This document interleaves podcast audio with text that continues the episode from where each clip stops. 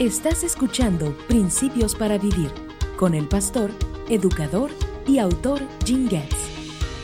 Cuando Juan escribió su Evangelio, incluyó una nota muy personal que en realidad es íntima. Jesús estaba en la cruz y en su último aliento le habló a Juan acerca de su madre, María. Escucha estas hermosas palabras.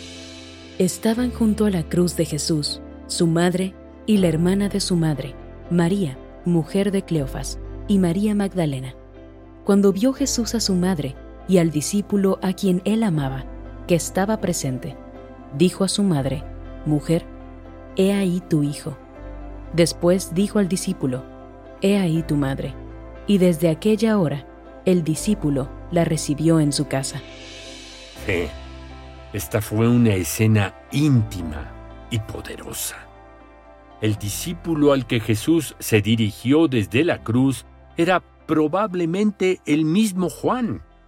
Desde una perspectiva humana, Juan tuvo relación especial con Jesús.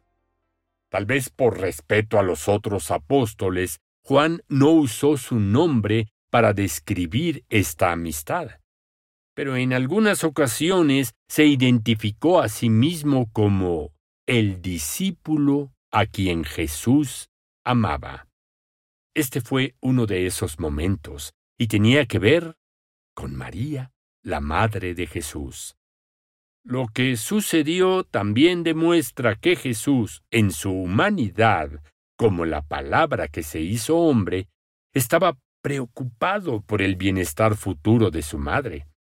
Se dirigió a Juan para pedir que la cuidara, ya que su relación terrenal con su familia estaba a punto de terminar.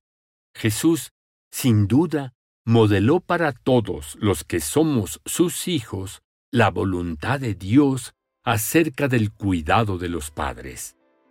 Pablo reforzó este principio divino en su primera carta a Timoteo, en particular en relación al cuidado de las viudas. Porque si alguno no provee para los suyos, y mayormente para los de su casa, ha negado la fe y es peor que un incrédulo. Entonces, ¿cuál es el principio para vivir? Es simple. Debemos honrar a nuestros padres. Como hijos creyentes, necesitamos estar comprometidos con cuidar y proveer para nuestros padres ancianos.